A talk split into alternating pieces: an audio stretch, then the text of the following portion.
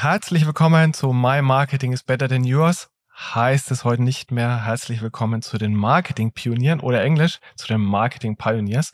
Nach einem kleinen Rebranding und einer kreativen Schaffenspause sind wir jetzt wieder zurück mit dem gleichen Format, aber weiterhin super spannenden Gästen. Und zwar dem Andreas Siert, seines Zeichens verantwortlich für Product and Platforms bei Adform. Wir sprechen heute über ein Thema, das viel zu kurz kommt, nämlich ID Solutions. Ähm, warum braucht man überhaupt ID Solutions? Welche Möglichkeiten gibt es da draußen? Welche Lösungsmöglichkeit hat auch Andreas heute mit dabei, die vieles vereinfacht. Wir werden auch darüber sprechen, warum man unbedingt damit starten sollte, sich mit diesem Thema zu beschäftigen. Und last but not least werden wir noch über eine neue Technologie sprechen, die von den großen Telekommunikationsprovidern gerade im Markt vorgestellt wurde. Auch da lohnt sich mal zuzuhören, was da der Unterschied ist. Deswegen bleibt dran, hört rein, es wird extrem spannend. Jetzt geht's los. Digitales Marketing bedeutet nicht nur Werbekontakte einzukaufen, sondern auch Werbung intelligent und personalisiert anzusteuern. Dabei liegt der Fokus immer stärker auf den Nutzerinnen. Gleichzeitig müssen Unternehmen trotz veränderter Rahmenbedingungen und schnellem Wandel die Effizienz im Marketing unablässig heben und up-to-date bleiben. Daniel Distler spricht mit führenden Online-Marketing-Experten über deren Strategien und zeigt Schritt für Schritt, wie gutes Online-Marketing funktioniert. Herzlich willkommen bei den Marketing Pioneers. Heute mit dem lieben Andreas von Adform. Ich unterhalte mich ja immer wahnsinnig gerne mit Leuten, die tief im Thema sind. Das bist du, Andreas, denn du bist ja auch für das Produkt bei Adform verantwortlich. Bevor ich jetzt aber lange weiterspreche und dich vorstelle, äh, stell dich doch netterweise einmal selber ganz kurz unseren Hörern und Hörerinnen vor. Gerne. Hallo Daniel, hallo zusammen. Ich bin Andreas, bin wie du schon gesagt hast, bei Adform, äh, Vice President Platform Products. Am Ende des Tages kümmere ich mich um alle Produktbestandteile bei uns äh, in, bei Adform, die sich über das gesamte Produkt hinausstrecken. Also sowas wie Reporting, das kann man überall gebrauchen. Äh, oder Algorithmen oder eben auch das große Thema Identity, Post-Cookie und so weiter und so fort. Und ich habe erschreckend festgestellt, ich bin auch schon seit fast 20 Jahren jetzt im Online-Marketing oder Digital-Marketing-Bereich, habe 2004 in einer kleinen Agentur angefangen und bin seitdem äh, dem Digitalmarketing quasi treu geblieben. 14 Jahre oder 13 Jahre auf Agenturseite und seit 2017 sowas bei Adform. Jetzt hat sich ja wahnsinnig viel getan in den letzten Jahren. Äh, da du seit 20 Jahren dabei bist, kennst du ja auch die Veränderungen im Markt sehr, sehr gut. Ähm, und eines der Themen, die aufgekommen sind, und darüber wollen wir heute ja sprechen, sind die ID-Solutions. Ich habe das letzte Mal vor ungefähr einem halben Jahr, damals mit einem ehemaligen Kollegen von Telefonica, als ich selber noch auf Advertiser-Seite war, mich über ID-Solutions ausgetauscht im Podcast und damals ähm, sehr stark über das Thema, welche ID-Solutions gibt es überhaupt und was kann man damit machen, was bringt was in die Use Case und so weiter eingestiegen. Aber viele Advertiser sind ja noch einen Schritt davor und stellen sich teilweise tatsächlich aktuell überhaupt die Frage, wofür brauche ich überhaupt ID-Solutions? Das äh, ist korrekt und tatsächlich stellen wir auch immer wieder fest, dass das komplette Thema Cookie Deprecation, also haben ja sicherlich viele schon gehört, dass im nächsten Jahr Google sagt, wir schalten den Third-Party-Cookie ab, dann eben auch Thema sein sollte, aber noch nicht ist. Und das ist tatsächlich eine Sache, die für uns als ähm, Unternehmen auch wieder spannend ist, weil wir viel Education machen können bei Advertisern. Auf der anderen Seite auch manchmal so ein bisschen erschreckend, weil in vielen Bereichen das Thema noch gar nicht so äh, angekommen ist am Ende des Tages. Und ja, wofür brauche ich es? Am Ende ist es relativ einfach, jeder Werbetreibende möchte natürlich so effizient wie möglich sein Online-Marketing aussteuern. Und da gibt es natürlich verschiedenste Möglichkeiten, aber das, was uns der Third-Party-Cookie in der Vergangenheit eben gebracht hat, war, dass wir zumindest relativ genau und relativ gut eine Aussteuerung der Marketingkampagne machen konnten. Das heißt, wenn ich äh, im Brandbereich bin, konnte ich eine Reichweitenoptimierung machen, eine Frequenzsteuerung, äh, sicher gehen, dass der Nutzer nicht unnötig häufig meine Werbung sieht aber auch sicher gehen, dass die richtigen Nutzer meine Werbung sehen. Und wenn der Cookie eben wegfällt nächstes Jahr, ist es, wenn ich jetzt keine Alternative habe, erstmal per se deutlich ungenauer und deutlich uneffizienter und im Zweifel auch ein bisschen Verschwendung von Marketinggeld, weil ich dann eben nur noch rausblase, ohne gezielt ähm, auszusteuern. Und das ist so ein bisschen der Hintergrund auch, warum wir uns damit beschäftigen und ich mich auch viel damit beschäftigt habe, um eben diese Use Cases und das effiziente Marketing, was wir ja über die Jahre gelernt haben, das gut funktioniert, eben auch in Zukunft noch möglich zu machen. Jetzt gibt es ja auch ein paar Alternativen zu ID Solutions, Stichwort Contextual oder ähm, Stichwort Privacy Sandbox. Das heißt, was ist denn der große Vorteil, warum ich mich als Advertiser trotzdem damit beschäftigen sollte? Ja, das liegt so ein bisschen in der Funktionalität der einzelnen Lösungen. Also das, was wir auch tatsächlich viel hören von Advertiser-Seite ist, alles super. Ich habe ja heute schon bestimmte Sachen, die ich mache, zum Beispiel ein Contextual Targeting, also nutze ich einfach das in Zukunft. Ich brauche den Cookie ja gar nicht. Dann sagen wir, ja, das stimmt, aber am Ende des Tages deckt es ja nur einen Teil der Use Cases ab. Also wenn ich jetzt sagen will, ich möchte auf Nutzer gehen, die sich für bestimmte Themen interessieren, dann ist das sehr, sehr wertvoll. Auf der anderen Seite eine Reichweitenoptimierung, eine Frequenzsteuerung kriege ich eben mit Contextual Targeting nicht hin. Dafür ist es dann am Ende des Tages nicht gebaut. Das heißt, ich habe natürlich gewisse Bereiche, wo mich das unterstützt, wo mir das hilft, aber eben nicht bei bestimmten anderen Themen, weil ich kann auch kein, keine Wideransprache meiner ähm, bekannten Nutzer mit einem Kontext, kontextuellen Targeting machen und so weiter und so fort. Das heißt, da habe ich nicht sehr eingeschränkt. Es hilft, es ist gelernt, es gibt es ja auch schon seit, seit langem. Aber eben die Möglichkeiten, die ich heute habe in der Optimierung und mein Mediabudget sinnvoll einzusetzen, hilft es eben nicht in allen Bereichen. Und da hast du es ja eben auch schon gesagt, es gibt halt verschiedene andere Ansätze und die Idee von Google war zum Beispiel dann eben zu sagen, wir machen die sogenannte Privacy Sandbox, ähm, was am Ende des Tages bedeutet, dass viel, viel der Intelligenz, die heute in den einzelnen Systemen ist, in dem Browser ausgelagert wird. Also das Verständnis darüber, wofür sich der Nutzer interessiert und ob der Nutzer schon mal bestimmte Themen und Seiten angeguckt hat, wird eben ausgelagert und dann eben nicht kontrolliert von Plattformen wie unserer oder gesteuert, sondern eben aus dem Browser raus. Ob das jetzt so gut funktioniert, und das ist auch so ein bisschen der Kernpunkt, warum wir dann noch so ein bisschen zurückhaltend sind, es hat sich noch nicht gezeigt, ob das sinnvoll ist, ob das gut funktioniert, ob das von den Vermarktern auch angenommen wird und ob die KPIs am Ende des Tages auch zeigen, dass das gut ist und ist am Ende des Tages auch den Aufwand rechtfertigt, weil ja, du kannst dir vorstellen, so ein System wie eine DSP, also eine Plattform zu bauen, die programmatisch einkauft, die fünf bis sechs äh, Millionen Bits pro Sekunde irgendwie analysiert und auswertet, so umzubauen, ähm, wie sich Google das vorstellt, ist jetzt nicht so ganz trivial. Und da müssen wir auch sehen, dass es am Ende Sinn macht für unsere Nutzer und für unsere Kunden.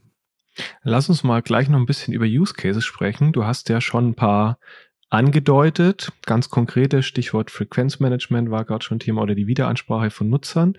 Tatsächlich ist es so, dass das auch die Aufsatzpunkte waren, ähm, die, die wir oder ich in der Vergangenheit auch bei Telefonica hatte, als ich mich mit dem Thema beschäftigt habe. Da haben wir beispielsweise festgestellt, dass der Display Share, also der, der Firefox Share, anders formuliert, und äh, Safari Share im Display Advertising massiv zurückgegangen ist wenig verwunderlich, weil auch die DSP an der Stelle, gerade im Performance-Marketing, wo es ja auch um Conversion-Optimierung geht, einfach äh, zu wenig Signale bekommen hat und die DSP dann zwangsläufig runtergeregelt hat. So, dann haben wir uns überlegt, na ja, was kann man denn jetzt ganz konkret machen, um da wieder in die Spur zu kommen? Und zwei Ansätze hatten wir dann verfolgt. Einerseits im Prospecting relativ trivialen Ansatz, ein eigenes Line-Item in der, der jeweiligen äh, DSP anzulegen, auf iOS targeten, eine Geburtsstrategie dahinter packen, eine andere Geburtsstrategie. Ähm, und los geht's. Da wirst du mir jetzt gleich wahrscheinlich noch ein bisschen was über Frequenzmanagement erzählen oder mangelndes Frequenzmanagement. Und das zweite Thema, Wiederansprache von Nutzern, Stichwort, äh, beziehungsweise Retargeting. Da waren wir dann tatsächlich an dem Punkt, wo wir gesagt haben, okay, ähm, ich glaube, wir müssen uns mal äh, ganz, ganz intensiv mit ID-Solutions beschäftigen. Ich kann dir ein letzter Nachsatz noch dazu sagen. Es gibt viele Advertiser, das kriege ich gerade äh, im Markt sehr stark mit, die aber dann sagen, naja, dann lassen wir halt äh, die Safari und Firefox-Nutzer einfach links liegen. Das geht halt jetzt einfach nicht mehr. Akzeptieren wir quasi jetzt und weiter geht's. Was sagst du denen? Relativ einfach. Wir haben heute die Chance, äh, mit einem guten, in einem guten ähm, Rahmen, sage ich mal, das zu testen, was in einem Jahr der Normalzustand sein wird.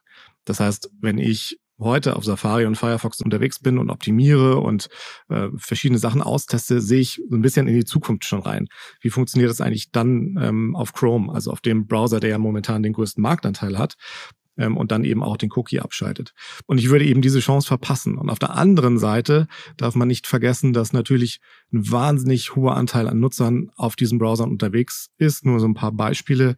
Ähm, in Deutschland, äh, glaube ich, sind wir so bei 30, 40 Prozent Browser, die keine Cookies akzeptieren, Minimum. Und dann haben wir noch die Nutzer, die auf Chrome heute schon aus irgendeinem Grund den Cookie abschalten. Ähm, in anderen Ländern, anderen Märkten sieht das nochmal viel extremer aus. Wir kommen ja als, als Adform ursprünglich aus den Nordics. Dänemark haben wir bis zu 60 Prozent Cookie-less Browser schon heute. Das heißt, per se schneide ich einen riesigen großen Anteil an Nutzern ab, die für mich super spannend sind. Und also ich würde jetzt mal als, ähm, sag mal, Marketingmensch sagen, so ein iPhone-Nutzer, der ist für mich schon ganz spannend. Äh, der hat Potenzial, je nachdem, was für ein Produkt ich habe, natürlich interessantes Profil für mich. Warum sollte ich den ignorieren am Ende des Tages? Aber was du sagst, ist total richtig. Die Strategien vieler Werbetreibender waren in der Vergangenheit extrem auf auf den Cookie ausgelegt. Also ob ich jetzt ein Retargeting mache, ob ich Audience-Targeting mache. Wenn ich all das mache mit einer sehr großen Strategie hin zu Nutzung von Third-Party-Cookies, dann habe ich am Ende des Tages das, was wir bei tatsächlich einigen Kunden auch sehen, die dann mal ganz überrascht sind. Ähm, ich habe zwar in Deutschland einen 30, 40 Prozent Marktanteil von Safari und Firefox, habe in meinen Kampagnen aber 80, 90 Prozent Chrome, äh, ja. weil ich eben genauso meine Strategie aufsetze. Und da geht mir halt viel verloren. Zum einen Potenzial für die Kampagnen heute und zum anderen viel Spielwiese für das, was in einem Jahr kommt. Und das gibt mir als Werbetreibender natürlich eine Sicherheit. Wenn ich weiß, das funktioniert heute schon auf Safari, dann kann ich mir relativ sicher sein, das funktioniert auch morgen ähm, auf Chrome. Das ist ja so ein Punkt, wo wir auch hingehen und sagen, testet doch bitte mal, ja. weil wie wollt ihr lernen, was äh, in einem Jahr funktioniert, wenn ihr es heute nicht ausprobiert? Das heißt, einer der Use Cases, die wir jetzt kurz anskizziert hatten, ist das Thema Frequenzmanagement. Das heißt, ich habe wieder Kontrolle darüber, wie häufig ich auch meine Werbemittel an, äh, an User ausspiele. Äh, Retargeting kann ich darüber enablen. Welche Use Cases habt ihr noch, die ihr, die du mit ID Solutions lösen kannst? Genau, also die du eben genannt hast, ähm, Frequenz darf man äh, überhaupt nicht unterschätzen, finde ich. Das wird immer so ein bisschen nebenbei gesagt, aber natürlich ist es am Ende des Tages nicht nur eine bessere Nutzung meines Mediabudgets, sondern es geht auch um die Nutzer, die ja auch nicht genervt werden wollen von meiner Werbung am Ende des Tages. Und deshalb finde ich das total wichtig und das ist, wenn ich keine Lösung habe auf Safari, eben einfach blind. Und da macht eine ID-Lösung Sinn, um zumindest im Kontext des, der Domain oder des Publishers schon mal die Möglichkeit zu haben, besser zu optimieren. Dann Retargeting hast du eben gesagt. Klar, bekannte Nutzer aktivieren, Bestandskunden aktivieren, all diese Themen zu machen, ist super relevant. Und dann noch so ein Thema, was natürlich heute auch viel genutzt wird, ist Audience Targeting. Also meine meine potenzielle Zielgruppe einfach besser ähm, darzustellen in meinen Kampagnen, dass ich eben nicht an alle raussende, sondern nur an die, die es auch interessiert. Und da sehen wir eine ganz interessante Entwicklung, die sich in den letzten Monaten und Jahren so ein bisschen rauskristallisiert hat, dass es ein bisschen weggeht von den Aggregatoren, was Daten angeht, wieder hin zu den Vermarktern. Dass Vermarkter wieder viel mehr in, selber in den Antrieb kommen, sozusagen ihre eigenen ja. Daten zu vermarkten äh, weil es für sie Sinn macht und weil sie auch feststellen, ich sitze auf einem großen Datenschatz, den ich auch gut vermarkten kann, weil er eine hohe Qualität hat. Und ich muss mir gar nicht mehr so in Zukunft die Sorge machen, dass diese Daten irgendwo in Anführungsstrichen geklaut werden, weil es eben den Third-Party-Cookie gar nicht mehr gibt. Ähm, das heißt, das Mitschneiden von Informationen von Nutzern gar nicht mehr so möglich ist. Äh, und das sehen wir jetzt, dass viele Vermarkter ihre eigenen Daten in die Marktplätze geben und somit auch das Targeting wieder ermöglichen. Das ist auch super spannend dann für Werbetreibende, die auch auf Datenstrategien und, und mit Third-Party-Datenprovidern gearbeitet haben in der Vergangenheit. Da du gerade sagst, das ist super spannend für Werbetreibende, ähm, die das äh, da schon entsprechend gemacht haben.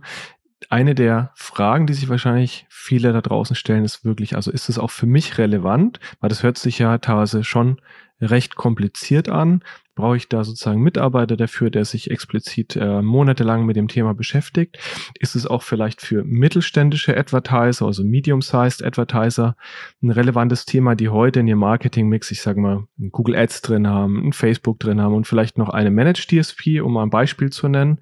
Oder sind es Strategien, wo du sagst, naja, das ist schon eher ein Thema, da sollten sich primär mal die ganz großen Brand-Advertiser damit beschäftigen und die Kleinen haben noch ein bisschen Zeit oder wie ordnest du das ganz konkret ein? Also die Großen ja auf jeden Fall, aber ich glaube, das ist auch explizit ein Thema für die kleinen und mittel, mittleren Unternehmen und Advertiser, weil ich eben in einem beschränkten Budgetrahmen versuchen muss, das Beste rauszuholen. Und Da macht es einfach keinen Sinn, ähm, mein Budget in Anführungsstrichen zu verschwenden, einfach durch eine schlechte Aussteuerung. Und von daher finde ich schon, dass das auch ein Thema ist. Die Frage ist, und die stellst du zu Recht, wie ist das vom Aufwand her? Also muss ich da viel investieren, viele Gespräche führen?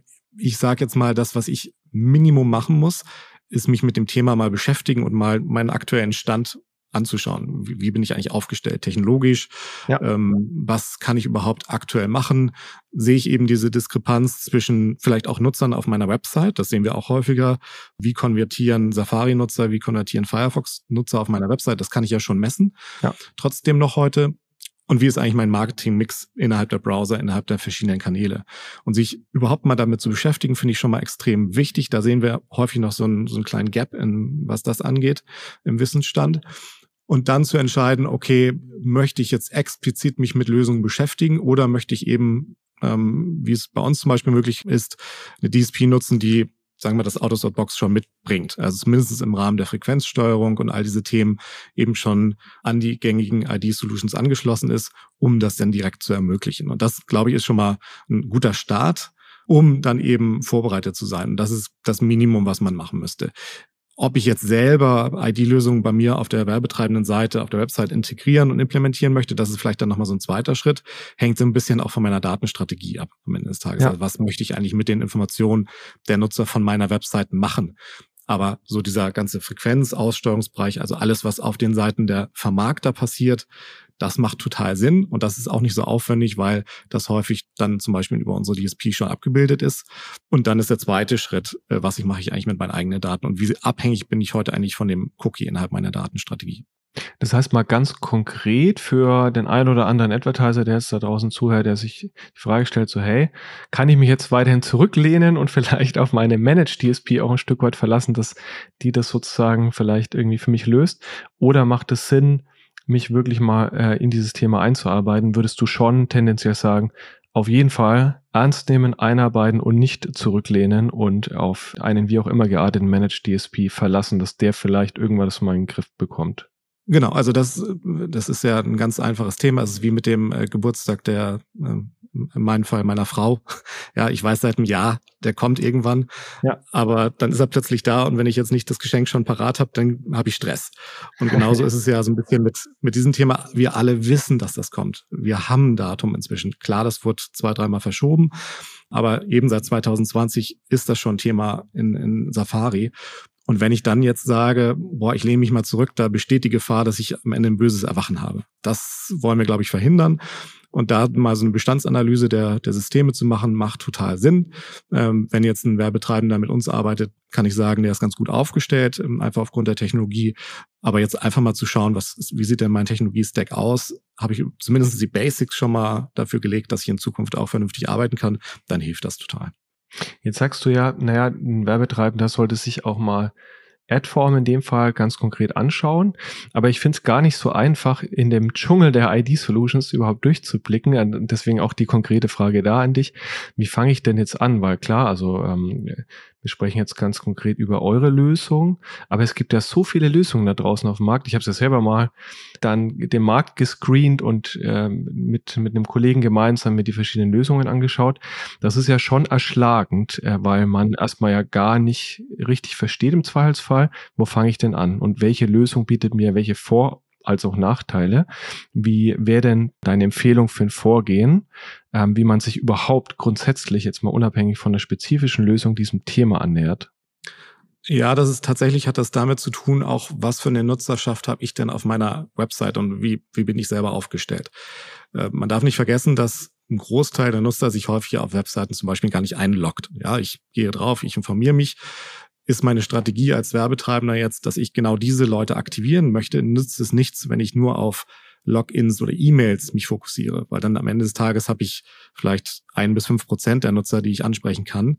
Aber der Rest, was ist mit denen? Also was ist mit den Prospects, die zwar meine Website besucht haben, die ich aber im Prinzip gar nicht kenne. Also wenn das ein wichtiger Bestandteil meiner Strategie ist, sollte ich mich vielleicht eher mit Lösungen beschäftigen, die so ein bisschen übergreifend und unabhängig von E-Mails und Logins funktionieren. Das ist schon mal ganz wichtig. Also wie bin ich selber aufgestellt und welche Lösung passt zu mir?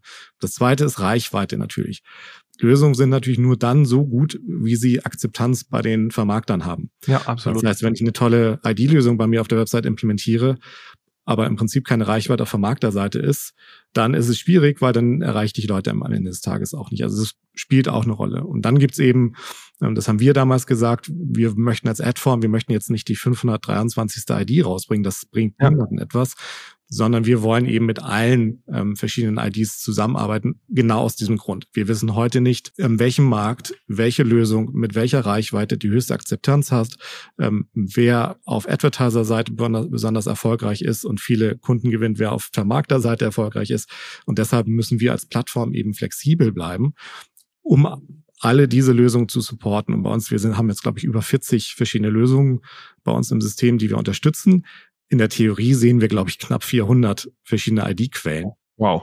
Okay, das war mir auch nicht bewusst, dass es so viele mittlerweile sind, ja, okay. Ja, das macht natürlich auch gar keinen Sinn, die alle zu integrieren, weil es häufig von kleinen Longtail-Webseiten, die haben dann ihre eigene ID mit einem eigenen Bezeichnung. Das sind die Bezeichnungen, die bei uns sozusagen ankommen und die Quellennamen. Das macht im Zweifel auch gar nicht Sinn, aber wir screenen die halt und gucken, was, was macht Sinn, ähm, wie ist die Qualität der, der Lösung und onboarden die. Das geht bei uns auch relativ schnell. Aber eben die Flexibilität sollte man haben als Plattform, um dann eben dem Werbetreibenden die Möglichkeit zu geben, genau das auszusuchen, was, auszusuchen, was für ihn am besten passt. Das heißt ganz konkret, also äh, was zur Frage, was kann schiefgehen, wenn ich mich sozusagen für eine dieser Lösungen entscheide, habe ich vielleicht das Problem, dass die Reichweite zu gering ist. Ja, das also hast du jetzt ganz konkret angesprochen. Das heißt, es macht Sinn mit so einer Art, äh, ich nenne es mal Meta-ID-Solution. Das, das ist ja im Endeffekt das, was, was du jetzt beschrieben hast, zu arbeiten, die sich nicht auf eine festlegt, sondern alle verschiedenen Lösungen anbindet. Was muss ich denn jetzt ganz konkret als Advertiser tun? Muss ich irgendein Skript bei mir einbinden? Du hast vorhin schon mal angedeutet, dass das wahrscheinlich nicht notwendig ist. Also was muss ich tun, um vielleicht nächste Woche mit einer kleinen Kampagne starten zu können? Kommt natürlich immer darauf an, welche ähm, DSP man nutzt, aber jetzt ich erkläre es mal am Beispiel von Adform, weil mir das nahe liegt äh, aus verständlichen Gründen. Ähm, und bei uns ist das so, wenn äh, Kunden Reichweitenkampagnen machen, Frequenzoptimierung, dann kaufen wir auch schon automatisch auf den verschiedenen ID-Lösungen ein. Also da ist quasi nichts zu tun am Ende des Tages. Das heißt, ich kann sicherstellen, wenn der Publisher eine ID übermittelt an uns, eine alternative ID, dann machen wir ein Frequency Capping auf dieser ID. Das war's. Also da muss von Vermarkterseite nur die ID gesendet werden und von werbetreibenden Seite im Prinzip gar nichts gemacht werden. Das ist schon mal ganz gut und easy. Und das ist auch so ein Hintergrund, dass wir gesagt haben, ja, die Marketingwelt ist schon wahnsinnig kompliziert genug. Es gibt so viele Möglichkeiten. Das wollen wir nicht noch komplexer machen. Ähm, das ist schon mal der erste Schritt. Wenn ich jetzt hingehe, und das hast du vorhin angesprochen, ein Retargeting oder Aktivieren meiner Nutzerschaft, da gibt es dann wieder verschiedene Varianten. Dann müsste ich entweder sagen, okay, ich entscheide mich jetzt mal testweise für eine der Lösungen. Das heißt, ich spreche mit LiveRamp, ID5, Lotame und wen es da auch gibt, ähm, um zu sehen, kann ich die bei mir integrieren. Wir bieten noch an, dass über unsere Lösung ein First-Party-Cookie mit einer zufällig generierten ID automatisch erstellt wird, ähm, den ich dann setzen lassen kann und zur Aktivierung auch nutzen kann. Das ist, mhm. heißt für Werbetreibende, die sagen, boah, das ist mir jetzt alles zu aufwendig, dann gibt es bei uns die Möglichkeit, diese, diese ID auch setzen zu lassen. Und so gibt es immer je nach ja, äh, Reifegrad oder nach, nach ja, wie gut der äh, Werbetreibende technisch aufgestellt ist, unterschiedliche Varianten. Ähm, fängt an von, ich lasse den Cookie über mein, meine Plattform setzen, hinzu, ich habe eh schon in meinem CRM irgendeine ID, die sinnvoll verwendbar ist oder meiner CDP, die ich einfach an die Plattform übermitteln kann, bis hin zu, ich integriere eine, eine Lösung. Und diese verschiedenen Ebenen macht es, glaube ich, total Sinn anzubieten. Und je nachdem, wie weit der Werbetreibende ist, können wir da ad hoc ähm, eine Lösung anbieten. Aber das ist auf jeden Fall spannend. Das heißt, ich bin jetzt nicht zwangsläufig schon festgelegt, weil ich mir äh, letztes Jahr vielleicht mal eine ID-Solution angeschaut habe, auch äh, um jetzt mal bei deinem Beispiel zu bleiben, eine ID5 integriert habe, also im äh, First Party auf der Plattform, sondern ich kann dann sozusagen im zweiten Schritt das wiederum nutzen, um mit äh, der ID Fusion von Adform auch diese Lösung quasi zu nutzen für ein Retargeting, für eine äh, Nutzerwiederansprache. Oder aber ich nutze euer Skript wenn ich noch gar nichts habe und ähm, integriere keine andere Lösung, sondern das macht dann ihr wiederum im Hintergrund über die verschiedenen Onboardings oder Konnektoren, wie auch immer, die ihr zu den ID-Solutions habt. Genau, das ist dann ähm, je nach ähm, Wunsch sozusagen des Werbetreibenden. Häufig ist es natürlich so, und das sagen wir auch vielen Werbetreibenden immer, ihr habt ja schon wahrscheinlich technische Lösungen, ihr kennt eure Kunden vermutlich ja schon sehr genau, nutzt doch einfach das. Das ist schon mal ein guter erster Schritt. Ähm, und dann könnt ihr immer noch gucken, integriere ich noch dedizierte andere Lösungen, ID-Lösungen später. Das kann man dann immer noch machen. Aber ich glaube, dass in, in die Gänge kommen, überhaupt mal was starten, überhaupt mal erste Erfahrungen zu sammeln, ist halt wichtiger. Also Geschwindigkeit hier ist wichtiger, als jetzt die perfekte Lösung zu haben. Ähm, ich glaube, wir müssen alle noch lernen. Der Werbetreibende muss lernen. Auch wir als Plattform lernen ja momentan, wie sieht die Zukunft aus ohne Cookie. Und da hilft es einfach mit der Geschwindigkeit, einfach mal zu starten und loszulegen. Ich glaube, das ist ein ganz wichtiger Punkt, den du da ansprichst, weil ist auch meine Erfahrung. Ne? Man erwartet ja mal sozusagen die perfekte Lösung und dann jetzt auch wieder aus äh, Erfahrung eines Werbetreibenden gesprochen. Dann äh, versucht man die zu screenen und auszuwählen oder zu pitchen und äh, sozusagen sich dann für die nächsten fünf Jahre auf eine bestimmte Technologie oder einen Ansatz festzulegen. Aber was du sagst, einfach mal loslaufen. Äh, vielleicht ist es noch nicht alles perfekt und die Reichweiten sind auch noch ausbaufähig, wie auch immer, aber einfach mal zu experimentieren und Erfahrungen zu sammeln. Und das ist ja auch was, wiederum in Unternehmen gibt es ja dann auch wieder verschiedene Hierarchiestufen. Das heißt, wenn man dann eine Strategie vorstellt, präsentiert, auch vielleicht einem Vorgesetzten das ein Stück weit verkaufen muss, dass man genau mit dem Mindset da rangeht und sagt so, hey, wir müssen jetzt mal hier äh, loslegen und eben sich nicht zurückzulehnen und dann eine Lösung auszuwählen, mit der man genau diese Erfahrungen einfach sammeln kann. Ich glaube, das ist ein ganz, ganz wichtiger Punkt. Total. Der, ähm, der, der oft zu kurz kommt oder wo einfach Advertiser sich vielleicht erstmal zurücklehnen und warten so, ja, ich warte mal. So ein bisschen wie beim E-Auto. Setzt sich das E-Auto durch oder doch irgendwann die E-Fuels oder was auch immer. Also ähm, kann man alles machen oder man startet einfach mal und sammelt Selbsterfahrungen. Genau, und das ist, glaube ich, ganz wichtig, dass diese Erfahrung, die ich selber sammeln kann, das ist ja grundsätzlich, glaube ich, in unserem Bereich der Riesenvorteil, dass wir sehr agil unterwegs sind, dass wir sehr schnell Entscheidungen treffen können, dass wir nicht lange Vorlaufzeiten brauchen. Und diese Erfahrungen zu sammeln machen total Sinn, weil ich weiß ja selber als Werbetreibender am besten, was, was sind jetzt meine KPIs, wo will ich hin? Äh, und will ich die vielleicht auch in einem Jahr oder in zwei Jahren noch erreichen und dann wirklich mal daraus zu schauen, okay, wie, wie sieht's denn aus? Wie sind denn meine KPIs auf Safari, wenn ich jetzt anfange, mit diesen Lösungen zu arbeiten? Was kriege ich denn da überhaupt hin? Und das hilft mir ja viel mehr in Zukunft dann ähm, besser noch einzuschätzen, in welche Richtung ich laufen muss. Und das ist jetzt auch kein großer Kostenaufwand für Werbetreibende.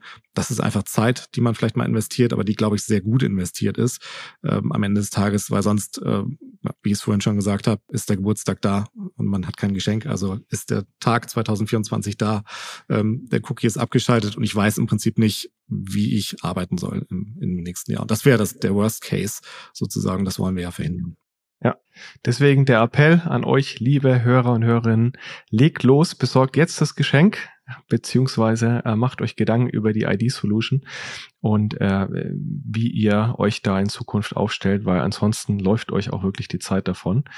Es ist jetzt an der Zeit, Erfahrungen zu sammeln, zu experimentieren und einfach mal anzufangen. Ein weiteres Thema, das ich ganz kurz mit dir besprechen wollte im Kontext, ist ja auch der Datenschutz. Also wir sprechen über IDs, das heißt zwangsläufig über Nutzerdaten. Habe ich da große Hausaufgaben dann zu erledigen als Werbetreibender oder ist das ähm, ein sehr einfaches Thema? Naja, im Prinzip ist es genauso wie vorher und das ist, glaube ich, auch wichtig zu verstehen. Wir, der Third-Party-Cookie wurde ja auch nicht aufgrund der Datenschutzgrundverordnung abgeschaltet. Da gibt es bestimmte, sag mal, Herangehensweisen, wie habe ich meinen Consent einzusammeln, all solche Geschichten. Aber am Ende haben das ja Apple und Google entschieden, dass das ja. passiert äh, und nicht äh, die EU. Von daher ähm, all diese Kriterien, die aufgestellt wurden, wie ich mit Daten umzugehen habe, was sind personenbezogene Daten, was sind keine, ähm, wie ich habe ich damit umzugehen, Datensparsamkeit und so weiter und so fort, das gilt natürlich weiterhin. Und wenn ich eben meine eigenen IDs, meine eigenen Nutzerdaten verwenden möchte für Marketingzwecke, muss ich mir eben den Consent einholen. All diese Themen bestehen natürlich weiterhin, auch wenn es vielleicht nicht mehr der Adform-Cookie ist, der dann irgendwo abliegt, sondern ein anderer oder eine andere ID.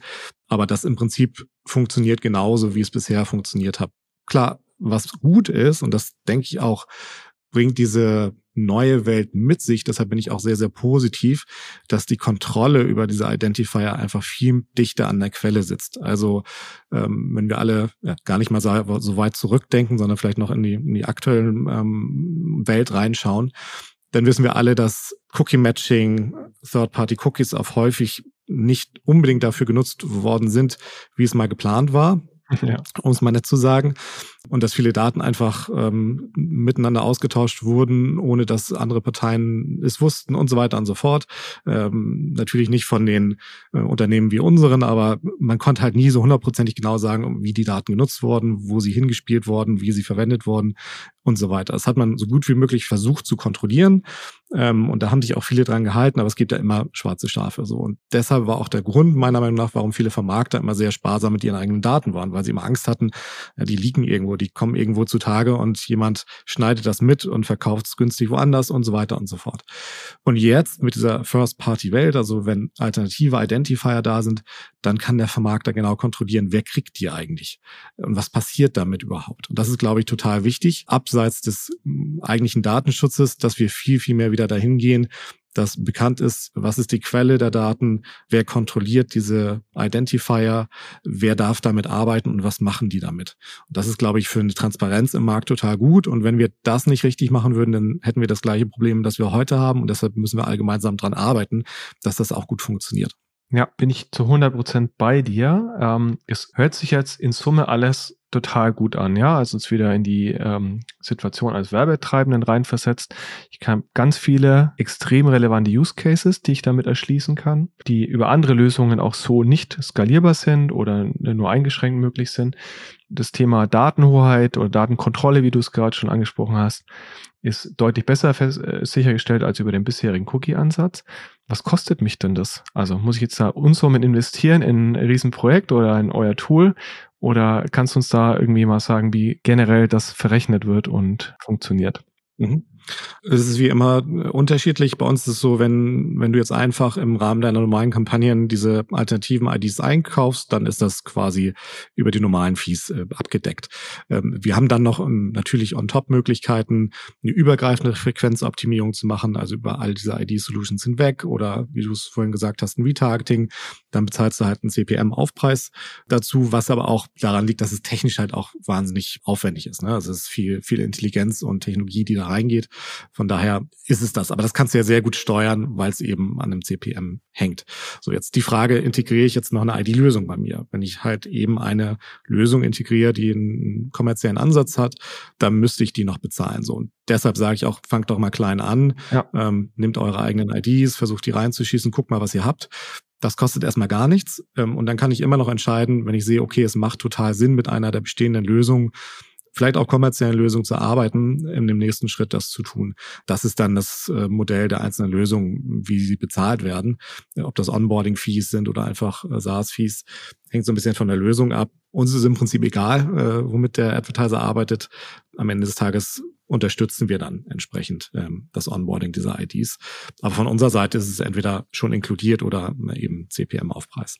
Jetzt gibt es noch eine zweite spannende ID-Solution, die ihr auch gerade, ich glaube sogar exklusiv aktuell noch in Deutschland anbietet. Hat der ein oder andere vielleicht schon mal da draußen gehört in letzter Zeit. Utik, wenn ich es richtig ausgesprochen habe, korrigiere mich gerne, wenn nicht. Und finde ich deswegen so spannend, weil kommt aus meiner alten Hut, aus der Telekommunikationsbranche, ein Identifier, der sozusagen basierend auf der Mobilfunknummer datenschutzkonform erstellen wird, auch persistent ist, natürlich mit Consent des Nutzers. Warum ist es vielleicht eine kleine Revolution, wenn man so will? Kannst du uns das nochmal beschreiben, was der Unterschied auch ist zu mhm. herkömmlichen oder bisherigen Lösungen oder wo der Unterschied generell besteht? Ja, also ich glaube, die kleine, kleine Revolution, das wirst du noch besser beurteilen können als ich, ist vermutlich, dass es ein Joint Venture zwischen den verschiedenen Telcos gibt, die hier zusammenarbeiten, also Vodafone, Telekom, Orange, Telefonica ähm, und weitere, die gegebenenfalls dann noch folgen werden. Für mich macht das total Sinn, ähm, aus dem sehr einfachen Grund, dass natürlich so ein Telco-Provider in einer idealen Position ist, ähm, das zu tun. Sie kennen ihre Nutzer. Und was hier halt extrem wichtig ist, ist diese Consent-Mechanismus, der dort vorherrscht. Das heißt, ich als Nutzer möchte natürlich, habe Vertrauen dann, wenn meine Daten in guten Händen sind, aber wenn ich auch weiß, ich kann jederzeit sagen, ich möchte das nicht mehr. Und das war natürlich auch so gut es jetzt implementiert ist mit den ganzen CMPs, die wir jetzt heute sehen, ist das zwar möglich, aber es ist auch ein bisschen unübersichtlich, ehrlicherweise, weil ich natürlich viele, viele verschiedene Lösungen habe, viele verschiedene Einstellungsmöglichkeiten und so weiter und so fort. Und hier bei UTIC ist dann eben der Ansatz, ähm, dass ein komplett separater Consent eingeholt wird, dass ich als Nutzer jederzeit auf die Website gehen kann und sagen kann, ich möchte das nicht mehr und das abschalten. Ich sehe genau, auf welchen Webseiten ich meinen Consent gegeben habe und wo nicht, kann das ähm, eben entsprechend monitoren und relativ einfach machen. Das ist ja so ein bisschen auch die Idee gewesen bei einem Third-Party-Cookie, dass ich es zentral steuern kann. Und hier ist es geht es in die Richtung, sage ich mal, mit dem Unterschied, dass natürlich noch viel genauer gesagt werden kann, wer hat es angeschaltet, wer hat es ausgeschaltet, wie habe ich meinen Consent gegeben und diese Informationen auch wirklich vorhalten kann.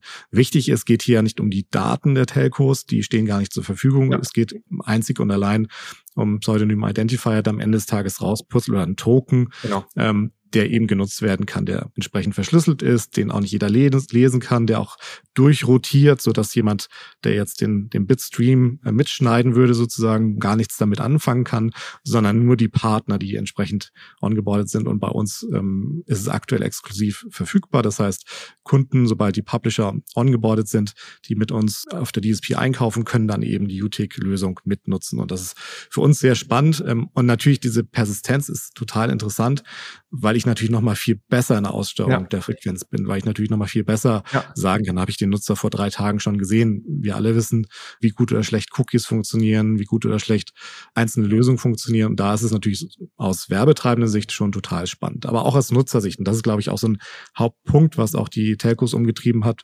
Wie können wir das Ganze vereinbaren mit den Nutzerintentionen, wie können wir das Ganze transparent machen, wie können wir das Ganze einfach machen. Und das ist, glaube ich, eine gute Kombination hier. Das heißt, äh, um es mal zusammenzufassen, der große Unterschied ist ja eigentlich dann, dass ich einen Identifier habe, der auch, also theoretisch sogar geräteübergreifend verfügbar ist oder wäre, ähm, sofern ich äh, sozusagen als gleicher Nutzer, also es gibt ja so Dual SIMs zum Beispiel mit zwei SIM-Karten, wenn ich dann der gleiche Nutzer bin, dann könnte man theoretisch sogar damit agieren. Das ist, glaube ich, ein Edge-Case, aber jetzt mal auf das gleiche Device bezogen ich bin nicht auf einen bestimmten Browser festgelegt, sondern wenn ich irgendwie da den Chrome drauf habe oder den Edge oder den In-App-Browser vielleicht von, von Facebook, um mal ein anderes Beispiel zu nennen, dann habe ich trotzdem die Möglichkeit, den Nutzer darüber wieder zu erkennen. Und das ist ja auch abgesehen von den Restriktionen, die du gerade bei General Cookies auch genannt hast, ja ein Feature oder ein USP, wenn man so will, der so nicht zur Verfügung steht über andere Ansätze. Habe ich das richtig beschrieben? Richtig, also entweder ich müsste mich überall irgendwo einloggen, das mache ich natürlich nicht. Dann wäre es vielleicht möglich, von daher der dieser Use Case, dass ich natürlich auf meinem Smartphone unterwegs bin, das ist momentan das ist nur Mobile Traffic, weil diese Verbindung über die SIM und meinen Mobilfunkvertrag sozusagen besteht, aber dann eben auf allen Apps oder Browsern, die es innerhalb dieses Smartphones gibt. Und jeder weiß selber, wie wer sich auf seinem Smartphone verhält. Das heißt, ich bin auf zig Apps unterwegs, öffne schnell auf Instagram den In-App-Browser und so weiter und so fort. Und da habe ich eben die Möglichkeit, viel, viel genauer über all diese Browser und Apps hinweg meine ähm, Kampagnen besser auszusteuern. Und das ist, denke ich mal, das Spannende im ersten Schritt, weil da hast du völlig recht, das ist so über andere Lösungen noch nicht möglich. Und dann ähm, später wird es dann sicherlich auch hingehen in Richtung, welche anderen Devices können wir dann noch nutzen. Da ist es dann nicht mehr diese 1 zu 1 Beziehung beim Smartphone. Ich meine, ja. im Idealfall nutzt nur ich das. Äh, vielleicht noch meine Kids, äh, wenn sie irgendwas spielen, aber ansonsten eher ich. Ähm, wenn wir jetzt in Richtung äh, Set-Top-Box, also CTV und all diese Themen gehen, dann sind es immer mehrere Leute, die ich anspreche. Da muss man nochmal schauen, wie es dann wird. Aber jetzt im Bereich Smartphone ist es schon extrem, extrem relevant und wichtig und gute Lösung, glaube ich. Vielen Dank, Andreas. Wahnsinnig spannend ziemlich komplex. Ich glaube, der ein oder andere Hörer, Hörerin äh, wird sich vielleicht die, auch an die eine oder andere Passage nochmal ein zweites Mal anhören. Ähm, ich hoffe, wir haben nicht allzu viele abgehängt, aber das Thema, ich glaube, das ist das Wichtige, was bei allen hängen bleiben sollte. Es ist hochrelevant. Beschäftigt euch damit, startet besser morgen als übermorgen. Und wenn ihr Fragen habt, Andreas steht auch jederzeit gerne im Nachgang zur Verfügung. Wir werden auch das LinkedIn-Profil von Andreas noch in den Show Notes verlinken, sodass ihr auch gerne auf ihn zugehen könnt.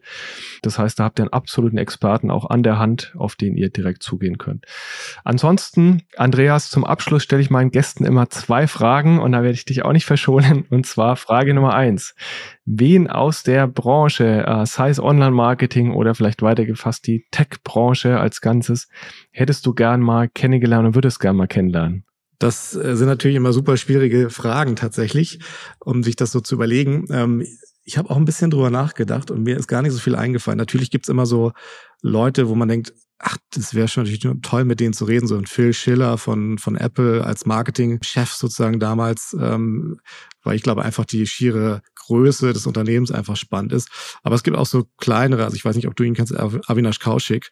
Das ist so ein Web Analytics Gott. Ja, klar. Eins meiner ersten Bücher, die ich damals äh, zu meinem Berufseinstieg gelesen habe, tatsächlich, das Web Analytics 2.0 oder wie das hieß, ja. ja. Genau, genau. Und den durfte ich dann mal treffen, von daher aber nur sehr kurz. Ich glaube, den würde ich gerne nochmal treffen weil, und das ist, glaube ich, so ein Punkt für mich auch, der spannend ist, der hat Ansätze, die ich sofort übernehmen kann. Also der schreibt was, sagt was, der hat einen tollen Blog und ich kann morgen anfangen und was zu ändern. Auf Agenturseite habe ich ganz viel Web Analytics Projekte gemacht und da war der für mich quasi der Gott, weil ja, das, ja. das konnte man sofort nutzen, das hat sofort einen positiven Effekt gehabt. Von daher gerne nochmal in dem Sinne. Und zweite Frage, welches Startup, äh, beziehungsweise vielleicht ist es jetzt gar kein Startup mehr, sondern schon größeres Unternehmen hättest du denn gerne, außer Adform natürlich, selbst gegründet? Äh, natürlich ist es immer spannend. Also ich habe so überlegt, einerseits äh, hätte ich, glaube ich, gern so ein altes mittelständisches Unternehmen gegründet, was sich über 100 Jahre immer wieder transformiert und die neuen Trends gut mitmacht und immer noch besteht. Das finde ich super spannend, äh, weil ich glaube, wir leben in einer schnelllebigen Zeit. Unternehmen gehen hoch, sind dann aber auch sehr schnell wieder weg.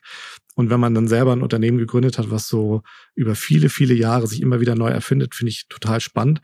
Auf der anderen Seite die Unternehmen, die so die Branche oder bestimmte Bereiche neu erfinden, also sowas wie Shopify ist natürlich total spannend, weil das diesen Direct-to-Consumer E-Commerce enabled hat und ich auch mal als kleiner einzelner äh, Shopbetreiber in die ganze Welt meine Produkte verkaufen kann. Sowas ist halt auch total spannend, weil ich mit einer einfachen Idee einfach ähm, eine ganze, ganze Branche revolutioniere sozusagen. Das finde ich dann ganz spannend. Super spannend. Danke dir, Andreas, fürs Kommen. Für alle, denen die Folge gefallen hat, der explizite Appell, Abonniert gerne den Kanal, wenn ihr es noch nicht gemacht habt und gebt natürlich auch eine entsprechende 5-Sterne-Bewertung bei Apple Podcast oder Spotify beispielsweise oder einer der anderen Plattformen, wo wir streamen. Wir sind für heute raus. Vielen Dank, Andreas, nochmal für die extrem spannenden Einblicke und bis zum nächsten Mal. Sehr gern. Tschüss.